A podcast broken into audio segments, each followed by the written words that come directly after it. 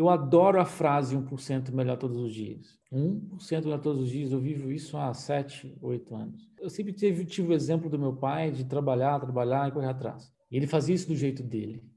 E eu faço de um jeito diferente, que tem muito mais a ver com aprender sobre dinheiro e colocar o dinheiro para trabalhar.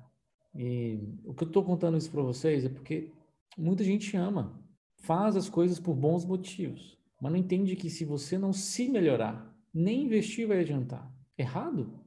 Sem preparação? Nem empreender vai resolver.